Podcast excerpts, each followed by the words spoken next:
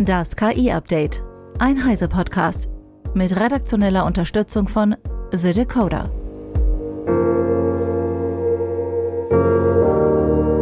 Ich bin Isabel Grünewald und dies sind heute unsere Themen. Sicherheitsexperten hacken Live-Telefonate mit KI. USA gründen Institut für KI-Sicherheit. OpenAIs Chip-Ambitionen und Nvidia will Custom Designs herausbringen. IBM-Sicherheitsexperten haben ein Experiment zum Audio-Jacking durchgeführt. Dabei haben sie Live-Telefonate mit generativer KI manipuliert, um Geld auf falschen Konten landen zu lassen. Max Schreiner von The Decoder mit den Einzelheiten.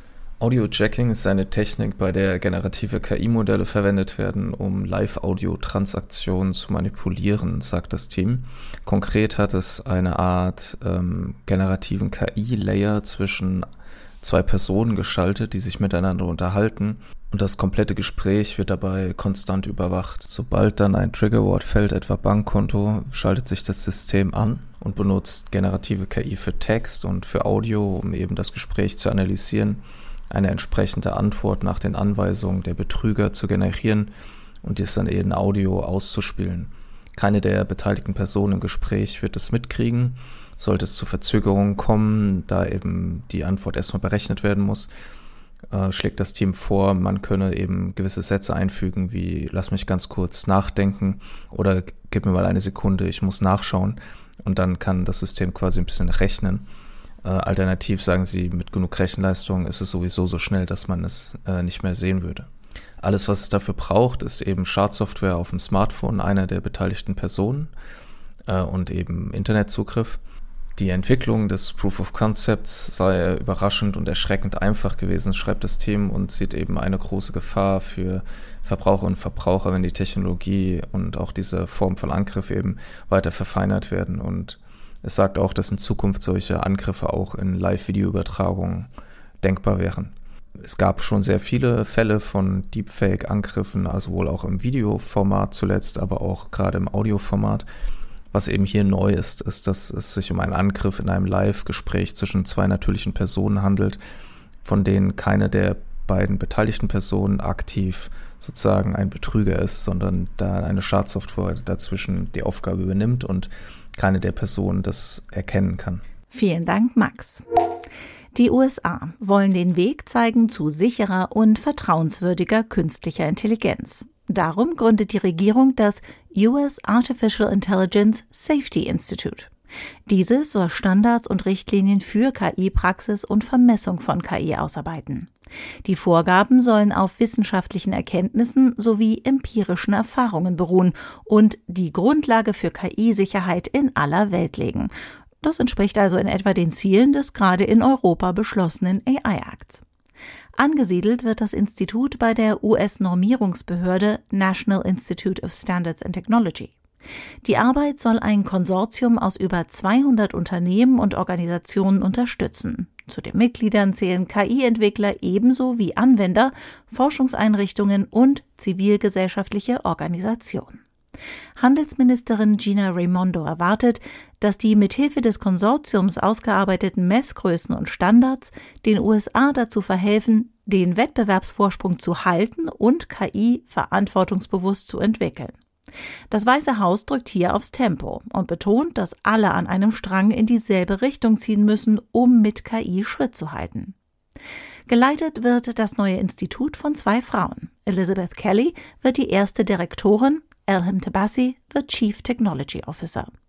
Kelly ist Juristin und im Stab von US-Präsident Joe Biden mit Wirtschaftspolitik befasst, insbesondere Finanzregulierung und Technikpolitik. Sie gilt als treibende Kraft hinter Bidens Dekret zur Regulierung von KI-Unternehmen. Die Informatikerin Tabassi hat bei der US-Normierungsbehörde bereits die Ausarbeitung des vor gut einem Jahr erschienenen AI Risk Management Framework geleitet. Der BASF-Konzern sieht großes Potenzial für künstliche Intelligenz in der Chemiebranche. Die Frage ist nicht, ob KI einen wesentlichen Einfluss auf Industrieunternehmen haben wird, sondern wie schnell das geschieht, sagte Chief Digital Officer Dirk Elvermann der DPA. Derzeit erprobe BASF KI mit Tausenden von Mitarbeitenden. Jede Einheit mache dabei spezifische Erfahrungen.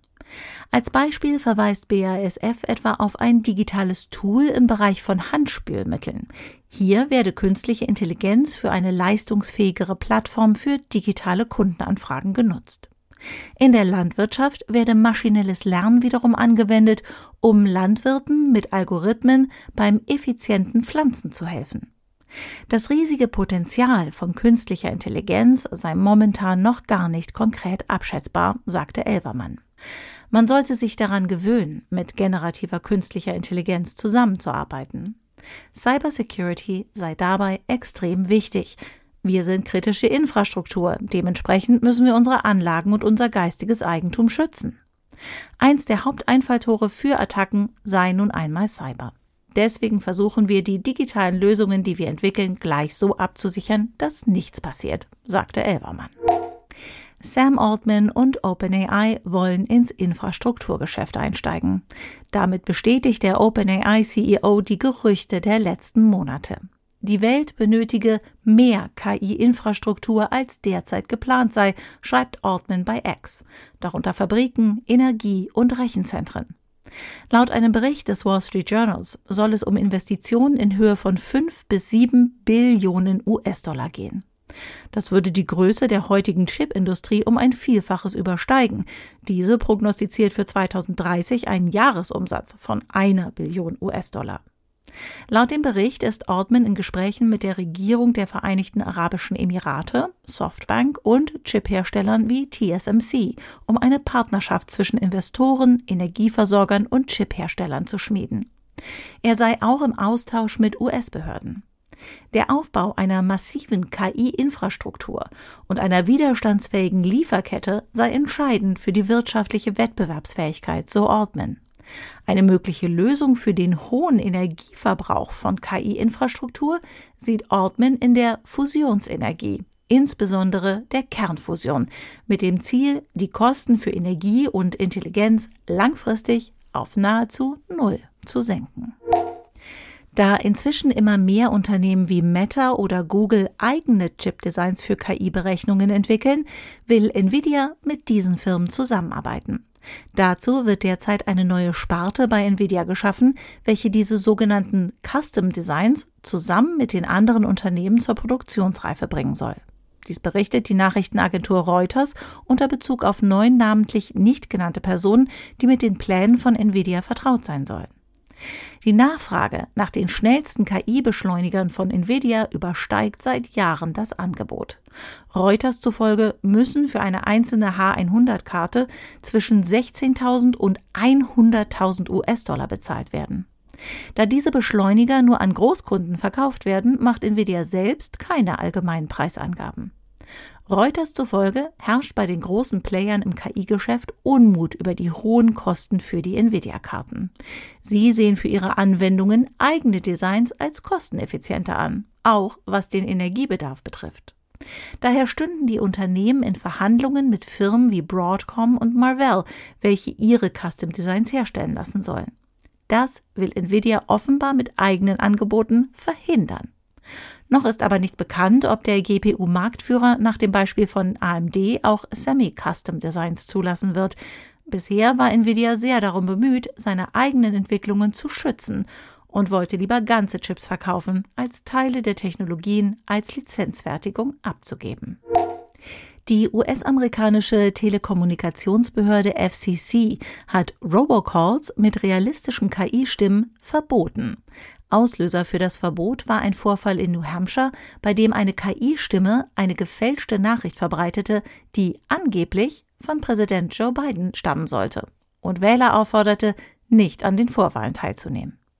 Entsprechende Betrugsversuche seien in den letzten Jahren eskaliert, heißt es in der Mitteilung der Behörde. Die neue Bestimmung bezieht KI-generierte Robocalls in den Telephone Consumer Protection Act von 1991 mit ein, der bereits unerbetene Anrufe ohne vorherige Einwilligung des Empfängers regelt. Staatsanwälte der Bundesstaaten können nun gegen die Verwendung von KI-Stimmen für Robocalls vorgehen. Böswillige Akteure verwenden KI-generierte Stimmen in unaufgeforderten Werbeanrufen, um gefährdete Familienmitglieder zu erpressen, Prominente zu imitieren und Wähler falsch zu informieren. Wir warnen die Betrüger, die hinter diesen Anrufen stecken, sagte die FCC-Vorsitzende Jessica Rosen-Warsell. In einem Rechtsstreit um KI-Kunstgeneratoren haben Künstlerinnen einen Teilerfolg erzielt. Ein US-Gericht lehnte es ab, ihre Klage aufgrund von Meinungsfreiheit abzuweisen. Die Künstlerinnen Sarah Anderson, Kelly McKinnon und Carla Ortiz hatten Stability AI, Midjourney und DeviantArt angeklagt. Ein Teil der Klage wurde bereits im Herbst abgewiesen, da einige Bilder nicht urheberrechtlich geschützt waren und die Nutzung der Namen der Künstlerinnen durch die Unternehmen nicht bewiesen werden konnte. Einem Antrag auf Klage wegen direkter Rechtsverletzung gegen Stability AI wurde jedoch stattgegeben. US-Bezirksrichter William Orrick entschied jetzt, dass das Anti-SLAPP-Gesetz, welches die Meinungsfreiheit schützt, nicht zur vorzeitigen Abweisung der Klage führt. Das Anti-SLAPP-Gesetz soll unnötige und unbegründete Klagen verhindern, die lediglich die freie Meinungsäußerung behindern. Wie viele große KI-Unternehmen beruft sich Stability AI auf Fair Use. Das heißt, die Daten werden nicht direkt genutzt, sondern dienen der KI als Lernbasis, um weitere ähnliche Ergebnisse zu generieren. Umfangreiche Tests mit Midjourney und auch OpenAI's DALI 3 zeigen jedoch, dass die Generatoren sehr wohl in der Lage sind, Bilder zu erzeugen, die nahezu exakt dem Originalmaterial oder Elementen daraus entsprechen. Das Startup Brilliant Labs hat eine Augmented Reality Brille mit KI-Funktion namens Frame AI Glasses vorgestellt.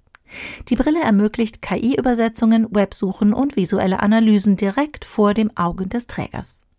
Wie Brilliant Labs in einem Video zeigt, kann ein Mensch die Brille per Sprachbefehl auffordern, unter anderem Sehenswürdigkeiten zu identifizieren, im Internet nach Produkten zu suchen und Nährwertangaben von betrachtetem Essen zu schätzen.